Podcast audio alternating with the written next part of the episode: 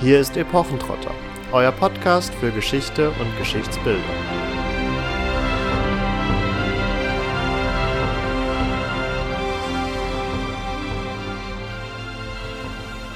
Hallo und herzlich willkommen zu einer neuen Folge Epochentrotter. Beim letzten Mal hatten wir ja schon angekündigt, dass wir das Mittelalter nun verlassen wollen und ja gut, mit Dürer war uns das noch nicht so ganz gelungen. Er bewegt sich, wie ihr nun alle wisst, so ein wenig auf der Epochengrenze. Aber bei diesem Mal legen wir dann vermutlich den größten Zeitsprung hin, den wir je zwischen zwei Folgen Epochentrotter hatten, denn wir springen ja, in die Endphase des Neolithikums, in die Anfänge der Kupfer- und Bronzezeit. Wir sind im dritten Jahrtausend vor Christus und wir setzen uns heute mit dem bekanntesten vermutlich Monument dieser Zeit auseinander, ja, wobei die Pyramiden wurden auch im dritten Jahrtausend. Ah, okay, vielleicht eine etwas gewagte Theorie, aber zumindestens auf dem europäischen Kontinent ist vermutlich Stonehenge, und da sind wir auch schon beim Folgentitel, das bekannteste und bedeutendste Monument dieser Zeit. Man muss allerdings festhalten, und darauf werden wir sicher am Ende der Folge nochmal zurückkommen, wir wissen, dass wir nichts wissen ja, gerade in den letzten Jahren gab es rund um Stonehenge, ihr habt das vielleicht auch in den Medien beobachtet, noch einige neue Entdeckungen und auch einige neue Thesen, die da aufgestellt wurden und die dieses ähm, ja, Jahrtausende alte Monument nochmal in ein neues Licht gerückt haben. Mit diesen Thesen wollen wir uns heute auseinandersetzen, auch äh, aufzeigen, was generell über Stonehenge bekannt ist oder auch nicht bekannt ist und soweit ich das jetzt schon einschätzen kann, werden vor allen Dingen die Blausteine eine außerordentliche Rolle in dieser Podcast-Episode spielen.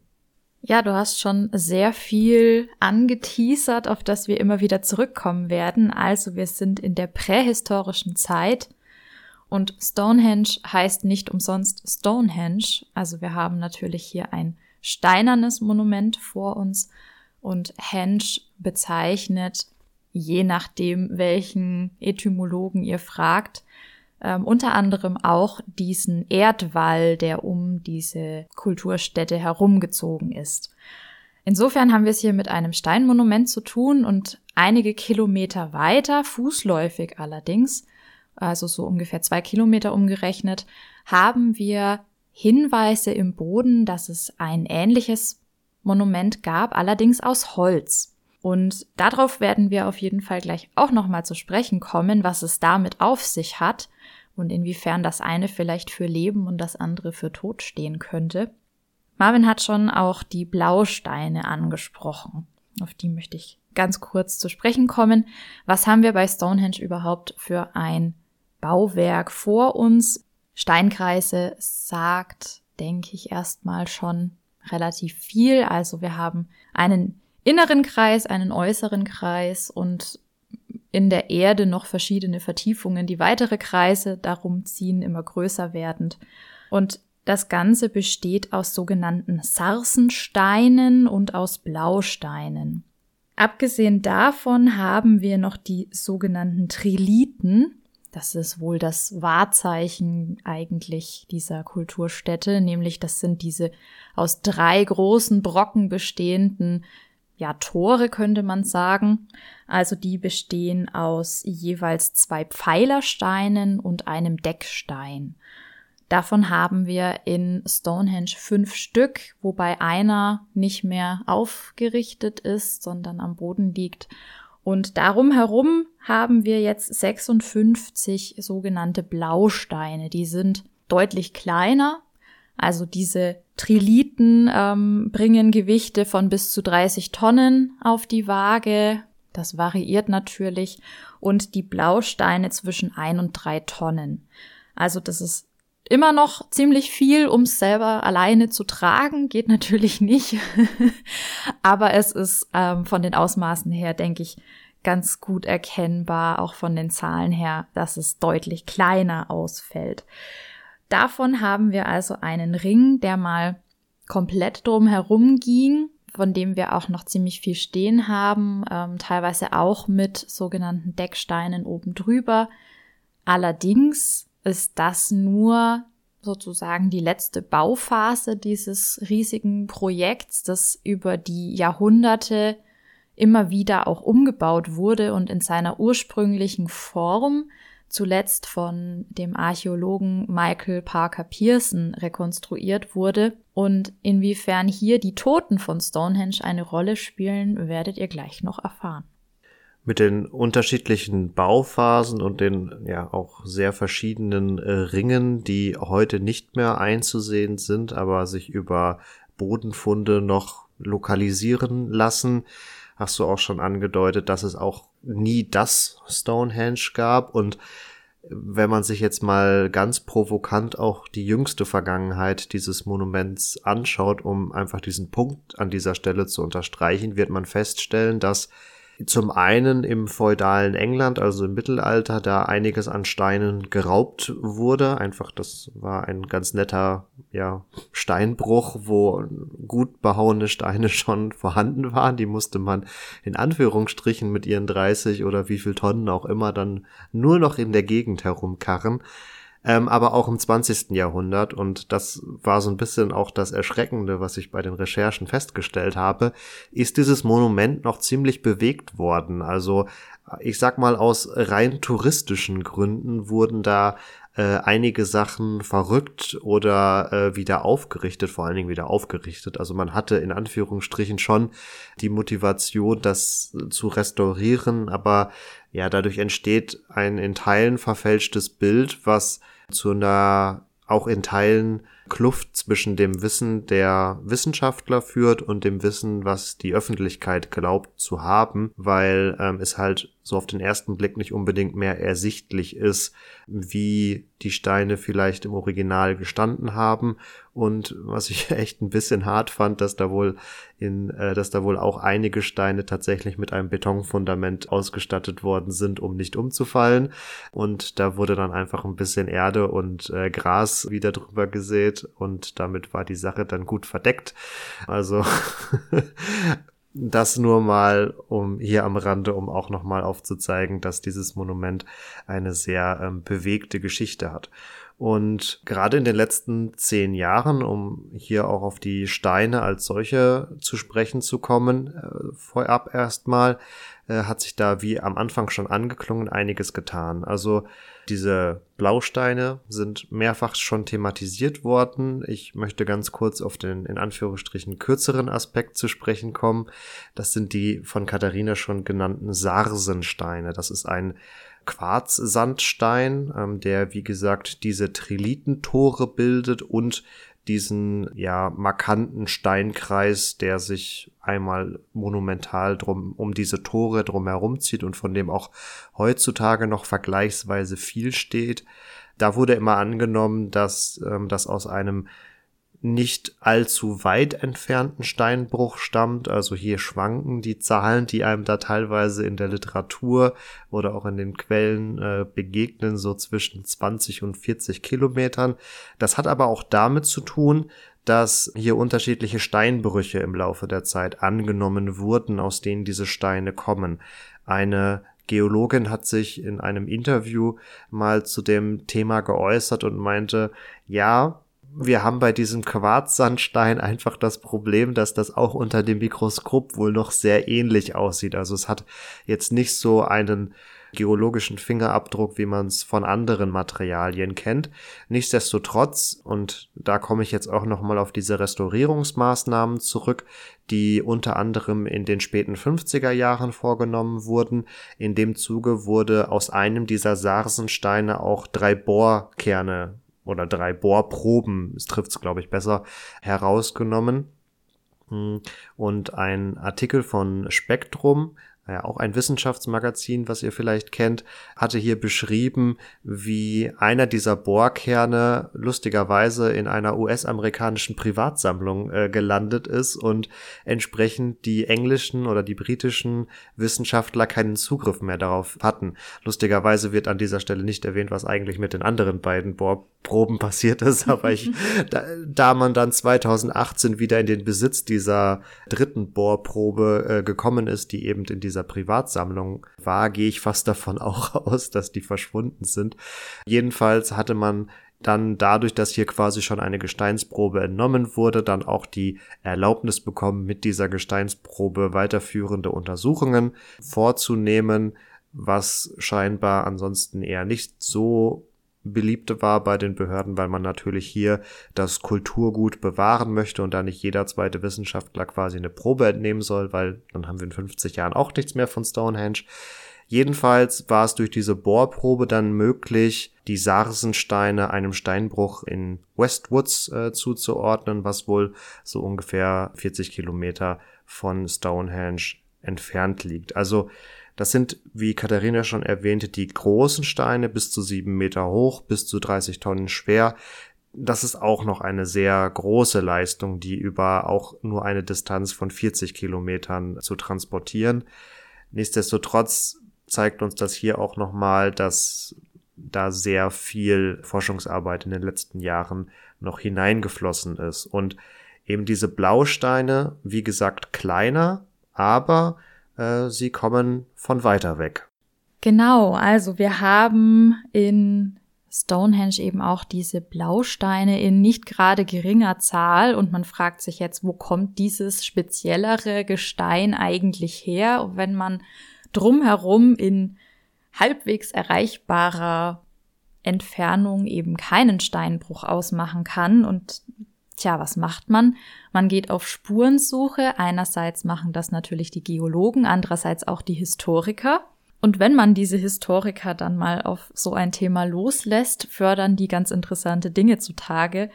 Unter anderem ein Werk von Geoffrey of Monmouth, den ihr vielleicht noch aus der Artus-Folge kennen könntet. Der hat um 1136 etwa die Historia Regnum Britanniae verfasst. Also ein Werk, was sich ja als Chronik versteht, die festhält, was in Britannien alles so über einen sehr langen Zeitraum passiert ist, also die Geschichte letztendlich der Herrscher festhält.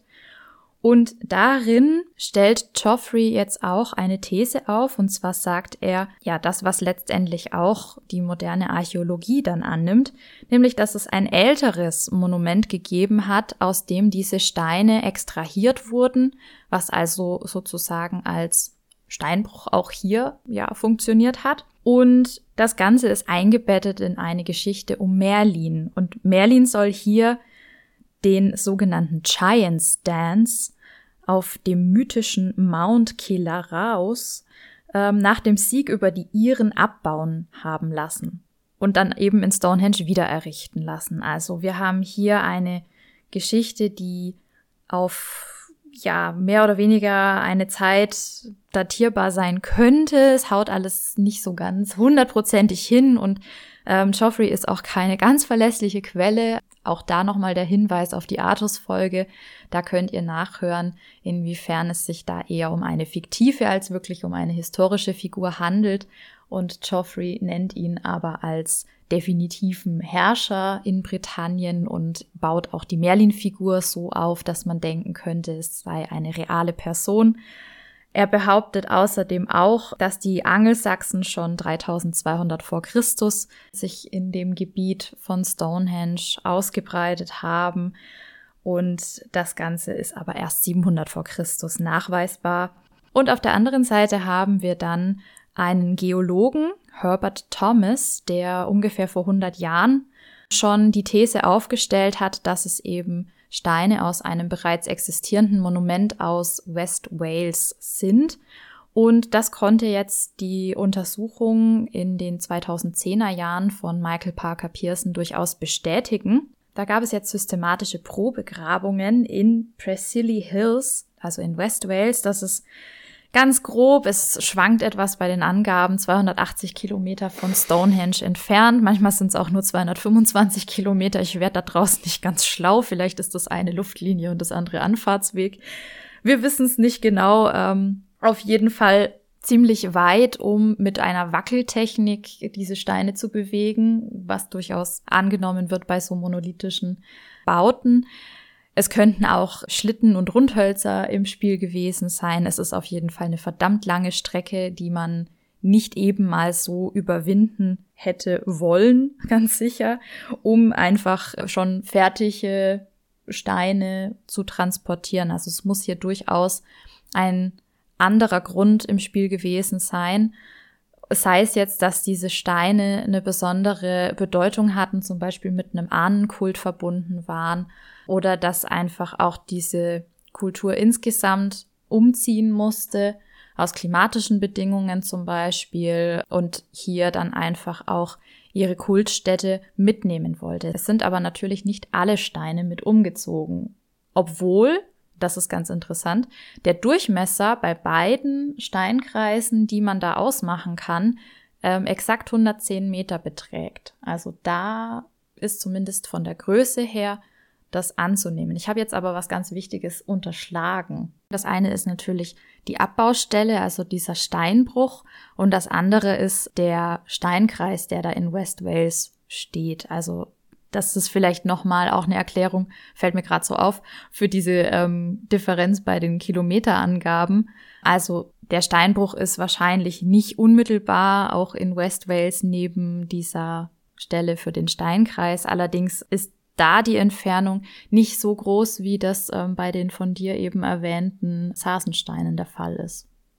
Genau, mit, mit den Priscilli Hills, mit den Priscilli Bergen hast du schon die Stelle angesprochen, wo jetzt vor tatsächlich wenigen Jahren, da ist jetzt erst am Anfang des Jahres auch der entsprechende Fachartikel äh, von Parker Pearson publiziert worden, wo dieses Monument gefunden wurde, von dem man annimmt, dass es möglicherweise eine Art Vorläufer zu Stonehenge war, wo auch unter anderem die, die Durchmesser der Steinkreise ganz gut zueinander passen und man meint, einige sehr markante Steine in Stonehenge ausgemacht zu haben, mit wiederum dazu passenden Löchern in den Priscilli-Bergen, konkret in Vaughan Morn oder wie auch immer man das, um ehrlich zu sein, ausspricht. Ja, die sich, äh, wo äh, die entsprechenden Löcher sich dadurch auszeichnen, zu diesen Steinen zu passen.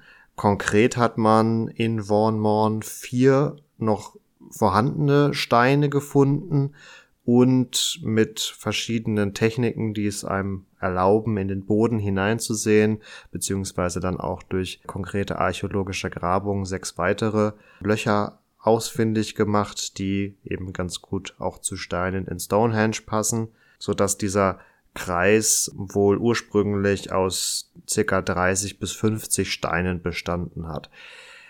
Dieses Monument in Wales, in Vaughan Morn, wird ungefähr, das hattest du ja schon äh, angedeutet, auf 3500 vor Christus datiert, ist damit, ja, je nach Datierung wieder so drei bis 500 Jahre älter als so die ersten Steinmonumente in Stonehenge, weil auch da haben wir die ein oder anderen Siedlungs-Monument Spuren oder, oder, oder Kultplatzspuren, die sich auch schon für die Jahrtausende vorher letztendlich in Stonehenge finden lassen. Also der Platz scheint auf jeden Fall schon auch vor der Errichtung eines Steinmonuments in, ja, ich sag mal, menschlicher Nutzung sich befunden zu haben.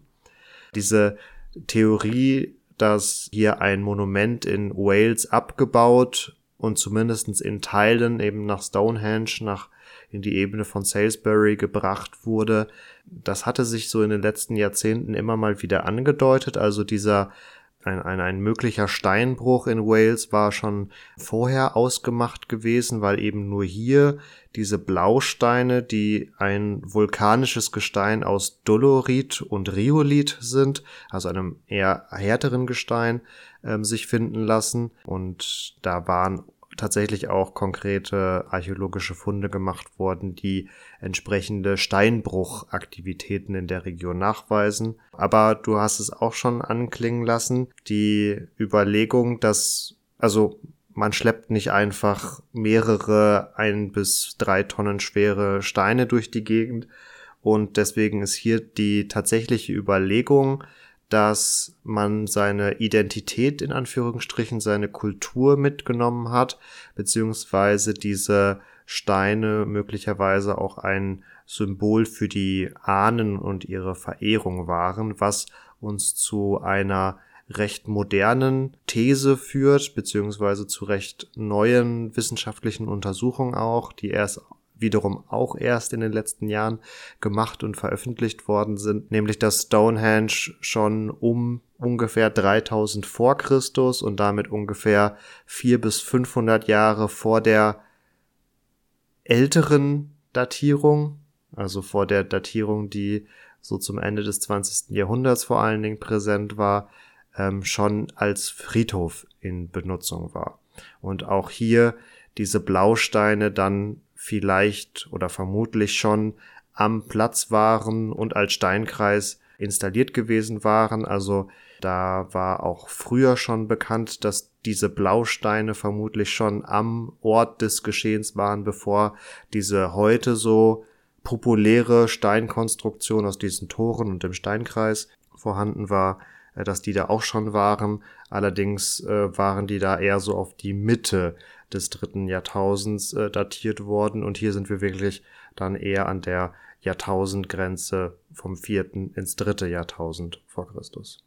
Einige von den neueren Entdeckungen basieren auch auf den sogenannten Toten von Stonehenge, die in den sogenannten Aubrey-Löchern gefunden wurden, die sich dann dort aber bei der letzten Ausgrabung schon nicht mehr befunden haben, weil hier leider eine Sache zum Tragen kommt, die wir öfter in der Archäologiegeschichte zu beklagen haben, dass nämlich im 20. Jahrhundert, am Anfang des 20. Jahrhunderts, ein anderer Ethos geherrscht hat und man einfach andere Maßstäbe an die Forschung gestellt hat als heute. Konkret hat es hier dazu geführt, dass die Knochen, die man in diesen Löchern gefunden hat, die ja einen sehr weiten Kreis um das heute stehende Monument bilden, gefunden wurden, ähm, für nicht so wichtig erachtet wurden. Man konnte einfach das nicht so richtig zuordnen. Das sind auch tatsächlich Fragmente, die übrig bleiben, wenn eine menschliche Leiche verbrannt wird. Und man hat die dann ja gehoben und hat sie auch verpackt und hat dann aber festgestellt, ja, man möchte nichts weiter damit anfangen und hat sie dann in einer Grube zusammen eingebuddelt. Ähm, zum Glück hat der Assistent des damals im Amt befindlichen Archäologen die Geistesgegenwart besessen und hat eine Plakette anfertigen lassen, auf der steht, ähm, hier ruhen die Toten von Stonehenge, so dass man dann über diese Plakette, die man wieder unter Moos und Gras finden musste, eben ja die Butschere vorgefunden hat aus einem 50.000 Teile umfassenden Puzzle aus Fragmenten von einer Zahl X von Individuen, die tatsächlich auch wieder zu 63 Personen zusammengesetzt werden konnten und mit modernster Technik, also Computertomographen, ähm, die dann aufgrund der Form eines Hinterkopfknochens sagen können, ob männlich oder weiblich, ähm, auch sagen konnte, dass es eben nicht rein Kriegergräber waren, sondern dass hier eine gemischte Bevölkerung aus Männern, Frauen und Kindern beerdigt wurde und konnte auf diesen Knochen auch ganz bestimmte Kalkrückstände feststellen, die jetzt darauf hindeuten, dass die Blausteine in diesen Löchern platziert waren, weil nämlich aus den Blausteinen sich dieser Kalk auslösen würde und dann, sofern die Knochen darunter waren, eben auf die sich auswaschen und, und verfestigen würden. Das ist jetzt eine relativ neue Theorie auch, also dass wir diese Blausteine, die in eigentlich zwei Kreisen aktuell vorzufinden sind, eigentlich einen großen Kreis aus 56 Stücken gebildet hätten, die relativ weit außen um dieses ganze Gebiet herumgehen und dann eben auch diese 110 Meter aufweisen, die dann wiederum Rückschlüsse auf Wales ziehen lassen. Rückschlüsse auf Wales gab auch die DNA dieser 63 untersuchten äh, Individuen. Also da war es dann tatsächlich noch möglich, DNA-Spuren trotz der Brandbestattung ähm, ja zu identifizieren auch, und auch zu analysieren. Und ein großer Teil der Bestatteten kam natürlich hier auch aus der Region Salisbury, also aus der Umgebung von Stonehenge. Die zweite große Gruppe kam allerdings auch hier aus Wales und das besteht oder bestärkt zumindestens nochmal die These, dass hier womöglich zumindestens Teile des Stonehenge-Monument quasi importiert worden sind oder besser verlegt worden sind von einer ja, Personengruppe, die aus Wales eingewandert ist. Äh, vereinzelt fanden sich wohl auch Vertreter und Vertreterinnen von Personengruppen, die aus anderen Regionen der britischen Inseln kamen. Das lässt sich immer ganz gut über die sogenannte Strontium-Isotopenanalyse nachvollziehen. Ihr müsst euch vorstellen, Strontium, das ist ein Isotop, also ein quasi gemarktes Atom in Anführungsstrichen, das äh, sich im Gestein wiederfindet. Und in jeder Region hat dieses Strontium oder diese Strontium-Zusammensetzung auch quasi eine ganz eigene Signatur.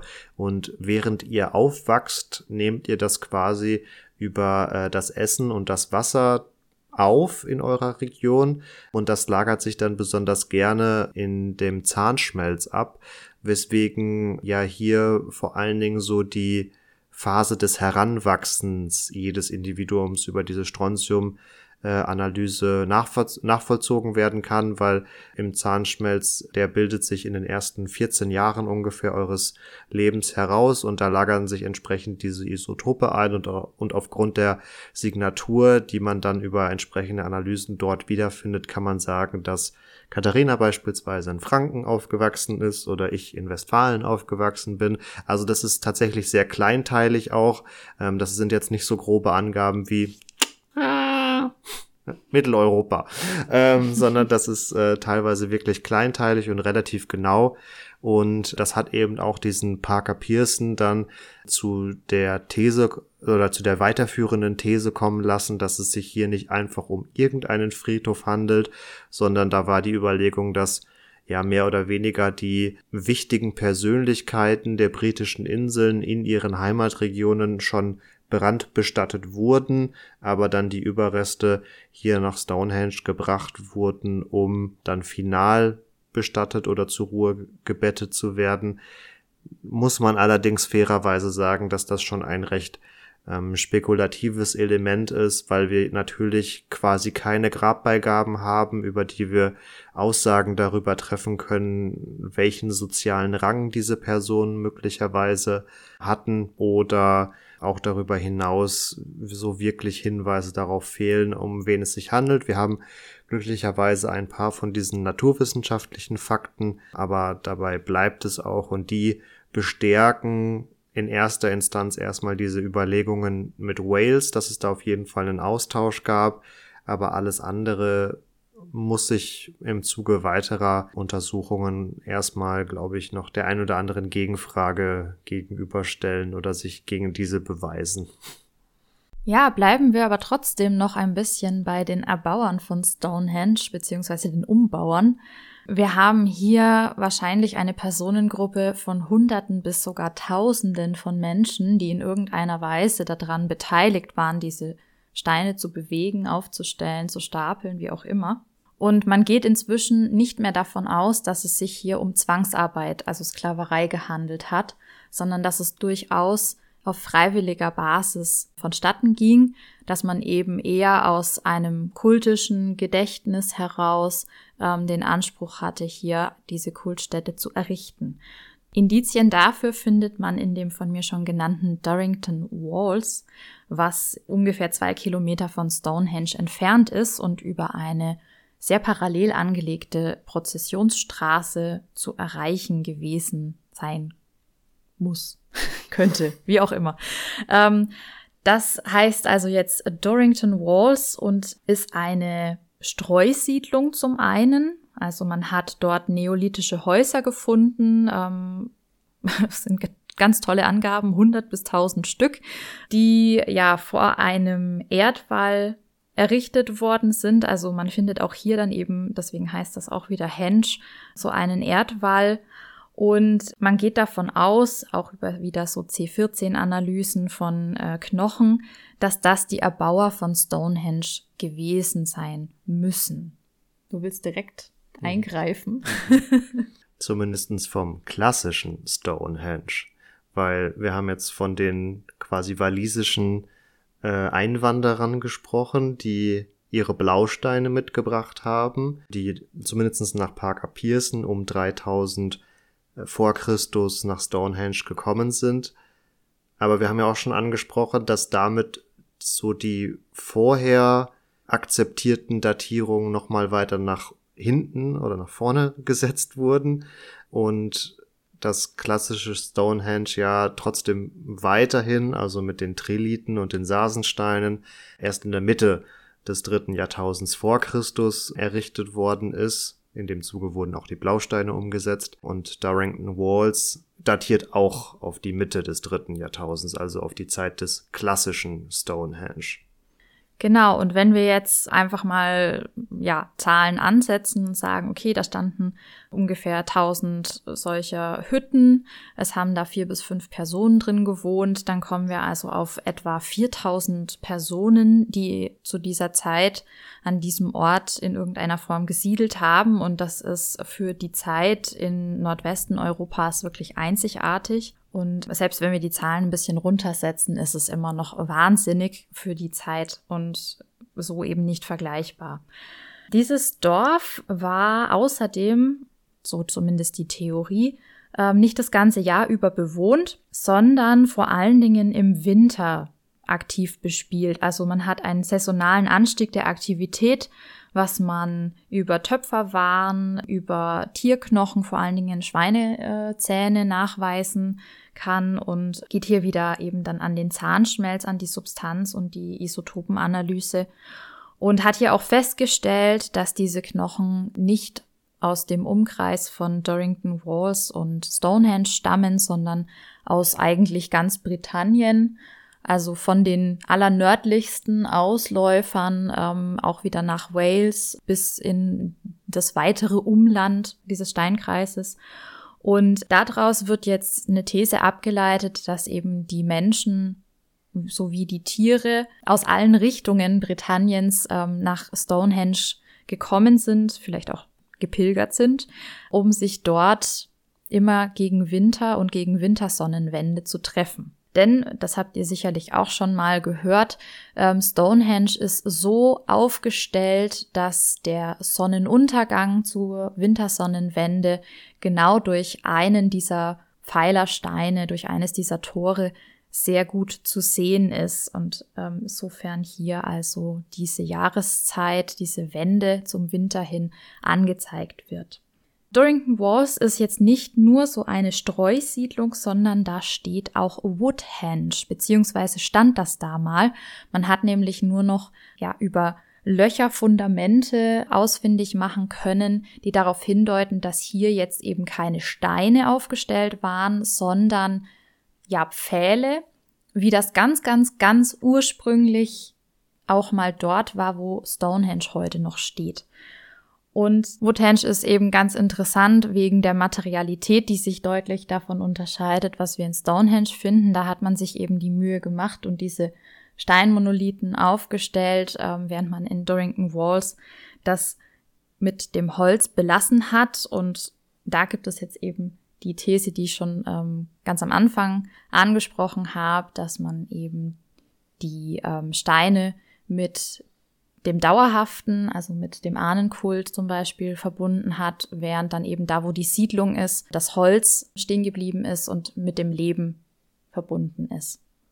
Entsprechend äh, dieses Übergangs von den lebenden Holzkreisen zu den toten Steinkreisen wurde dann auch natürlich die Theorie aufgestellt, dass hier im Rahmen der Sonnenwenden eine Prozession stattgefunden hat, die dann von Dorrington Walls mit seinem Woodhenge erst zum Fluss Avon gegangen ist, dort dann transzendental ein Übergang über das Wasser von den Lebenden zu den Toten beschritten wurde und man dann an anderer Stelle den Fluss Avon wieder verlassen hat, um über die schon angesprochene Prozessionsstraße nach Stonehenge zu ziehen und hier eben äh, die Sonnenwenden zu beobachten und ja, zum einen der Ahnen vermeintlich zu gedenken, wenn man jetzt davon ausgeht, dass äh, Stonehenge vor allen Dingen als äh, Friedhof gedacht war oder generell dem in Anführungsstrichen göttlichen nahe zu sein.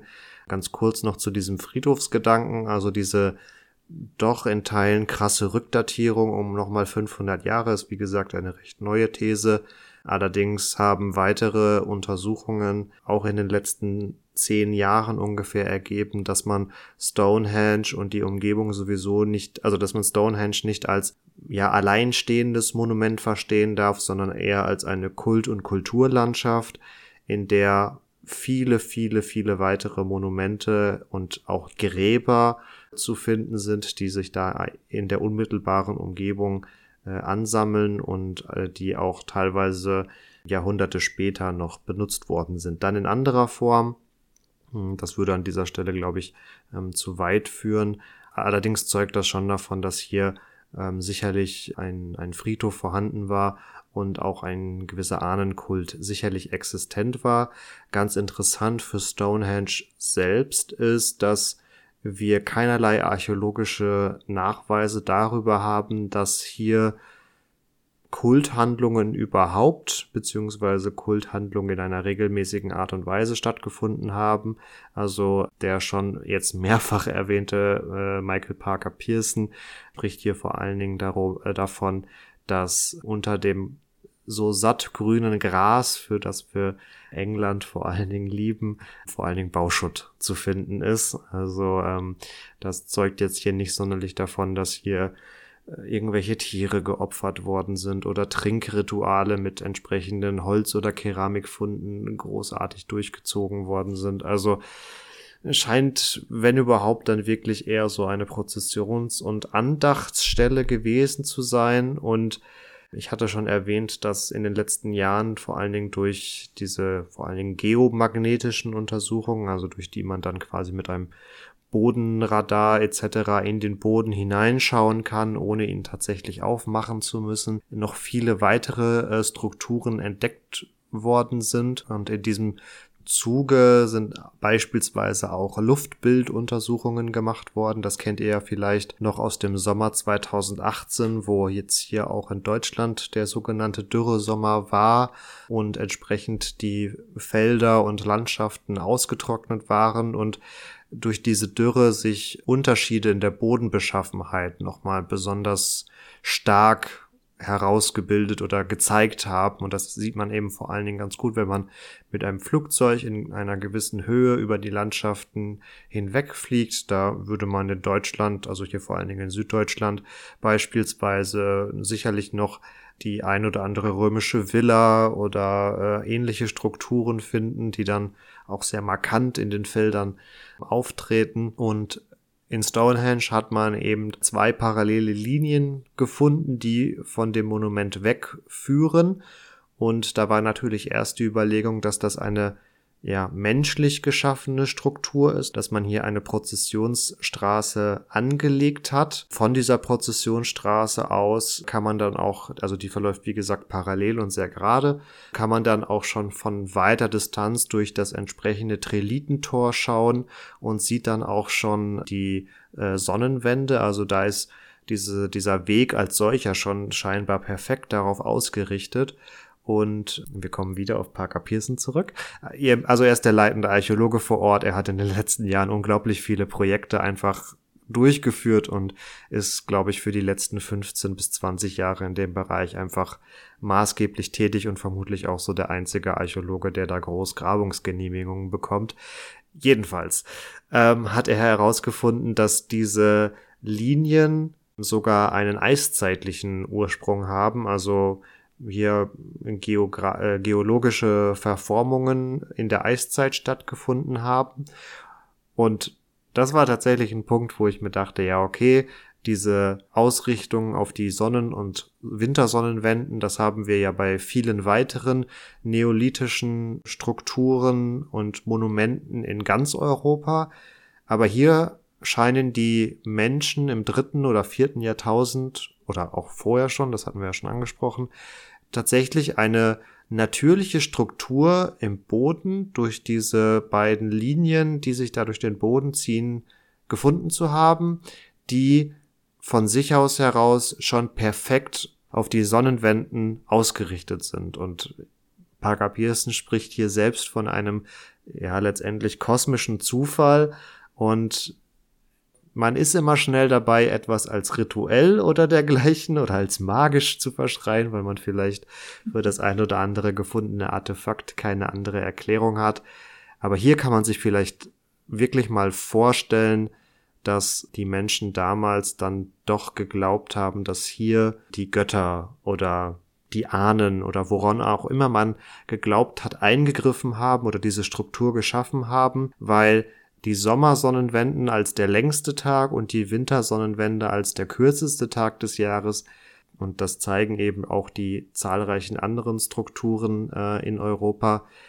Das waren schon bedeutende Tage, um ja so das Jahr für sich strukturieren zu können, um zu feiern, weil man sonst ja nicht groß andere Möglichkeiten hatte, zu dem Zeitpunkt die Zeit zu messen. Bei unseren bisherigen äh, Jahresangaben beziehungsweise Datierungsangaben waren wir ungefähr immer so 3000 vor Christus, 2500 vor Christus. Die verschiedenen Bauphasen des in Anführungsstrichen wirklich aktiv betriebenen Stonehenge ziehen sich dann noch bis ins späte dritte Jahrtausend vor Christus weiter, also so um 2200 vor Christus, 2100 vor Christus. Vereinzelt gibt es auch noch Überlegungen, ob es kleinere Bauphasen dann noch im frühen zweiten Jahrtausend vor Christus gab und das klang ja auch schon so ein wenig an Stonehenge und die ganze Landschaft darum herum, das blieb einfach auch durch die Monumentalität dieses Baus für die folgenden Jahrhunderte und Jahrtausende durchaus noch ein ja wichtiger Ort äh, für die Menschen. Also die jüngste kultische und aber kultisch hier bitte in Anführungsstrichen setzen, weil es da meiner Meinung nach nicht genug Nachweise gibt, um das wirklich sicher behaupten zu können. Aber das Jüngste, was hier angenommen wird, ist das siebte Jahrhundert nach Christus. Also ähm, da sind wir dann schon ja, in der angelsächsischen Geschichte angekommen, weil sich hier das Grab eines enthaupteten Angelsachsen gefunden hat und ja, da wird dann entsprechendes rein interpretiert und äh, die Tatsache, dass auch heute ein Stein in Stonehenge als Altarstein gedeutet wird und ein anderer Stein als Opferstein, weil er vermeintlich rote Verfärbungen hat, zeugt ja schon davon, was hier dann teilweise an mythischer Sagenwelt in diesen Ort hineininterpretiert wird. Um ganz kurz auf den Opferstein zurückzukommen Wer glaubt eigentlich allen Ernstes, dass sich über weiß ich nicht wie viel tausend Jahre hier Blut mehr oder weniger an einem Stein wiederfinden lässt. Also es handelt sich offensichtlich um geologische Strukturen, die hier für eine mögliche Rotverfärbung sorgen. Nichtsdestotrotz, um dann jetzt nach diesem Kurzexkurs ins siebte Jahrhundert wieder ähm, auf das klassische Stonehenge zurückzukommen, haben wir eben zum Ende des dritten Jahrtausends und dann mit dieser Jahr, mit diesem Jahrtausendwechsel, ja, da haben wir eine neue Kultur und wir haben schon angesprochen, in diesen Aubrey-Löchern sind vor allen Dingen Brandbestattungen gefunden worden, aber es kommt jetzt zur Ankunft der Glockenbecherkultur. Damit möchte ich sagen, sie wurde von sicherlich auch den britischen Einwohnern dieser Zeit adaptiert und es war nicht ein reiner Eroberungsprozess von äh, Mitgliedern der Glockenbecherkultur, die eben nach ihren charakteristischen Keramikwaren benannt worden ist, die dann wiederum vom Kontinent kamen und nach Britannien gekommen sind. Also die sind hier nicht äh, eingefallen und haben alles kurz und klein gehauen, sondern hier sind sicherlich auch gewisse Migrations- und Integrations- und Adaptionsprozesse anzunehmen, beziehungsweise haben auch da wieder DNA-Analysen gezeigt, dass Personen, die dann ab dem späten dritten Jahrtausend vor Christus nach Glockenbecher-Tradition und das heißt eben nicht als Brandbestattung, sondern als Erdbestattung stattgefunden haben, dass die aufgrund ihrer DNA nicht einer Einwanderergruppe zuzuweisen sind, sondern sich, sondern es sich hier wohl eher um Angehörige äh, der schon in Britannien siedelnden Personen handelt. Nichtsdestotrotz, diese Glockenbecherkultur lässt sich auch im Umfeld von Stonehenge dann bald nachweisen, unter anderem durch den sogenannten Amesbury Archer. Und das Besondere an der Glockenbecherkultur ist jetzt auch, dass sie Kupfer und Gold mit nach Britannien bringen. Also hier erstmals. Stonehenge war bis dahin faktisch nur durch Steinwerkzeuge und Holz geschaffen worden, soweit wir das nachvollziehen können.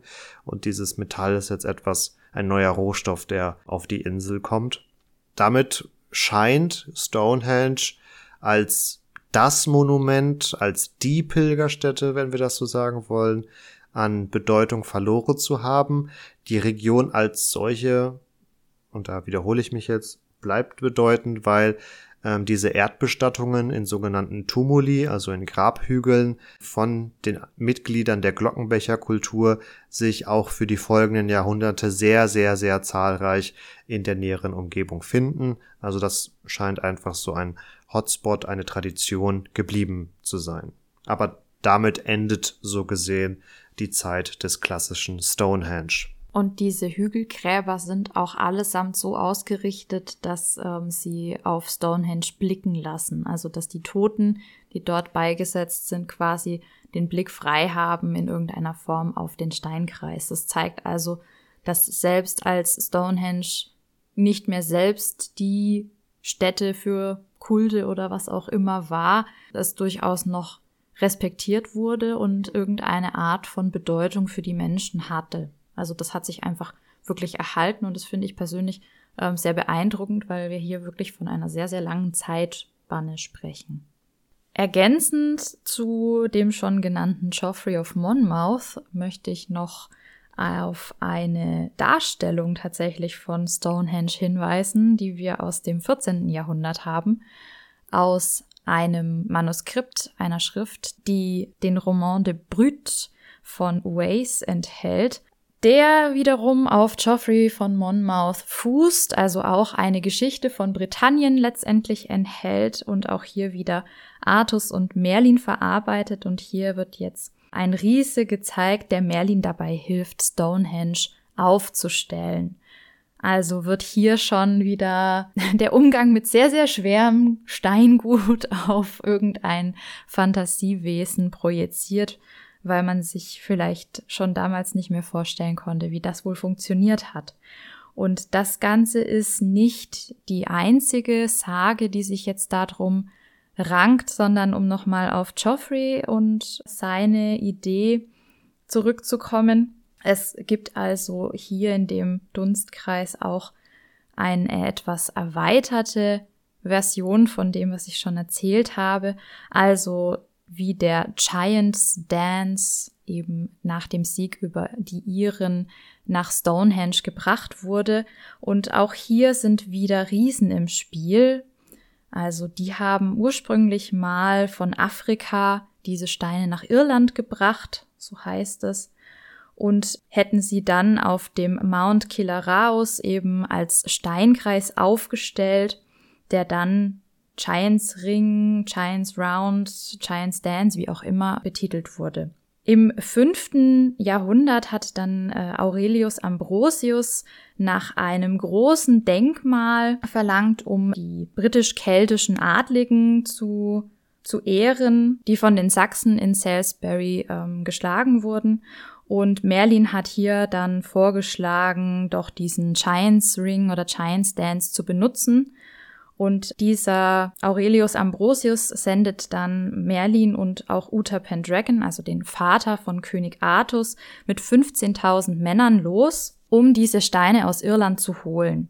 Dabei haben sie dann äh, eine irische Armee, also irische Soldaten geschlagen, die von Gillomanius angeführt wurden, waren aber unfähig, diese riesigen Steine zu bewegen. Erst dann, als Merlin selbst eingegriffen hat, war es möglich, diese schweren Brocken dann wirklich nach Britannien zu bringen und sie dort wieder aufzustellen, so ja, wie sie quasi heute noch stehen. Dieser Mount Kilaraos könnte der Hill of Eisenach äh, sein, aber das ist natürlich auch wieder nur eine Rückprojektion, also inwiefern das tatsächlich zutrifft, bleibt natürlich fraglich.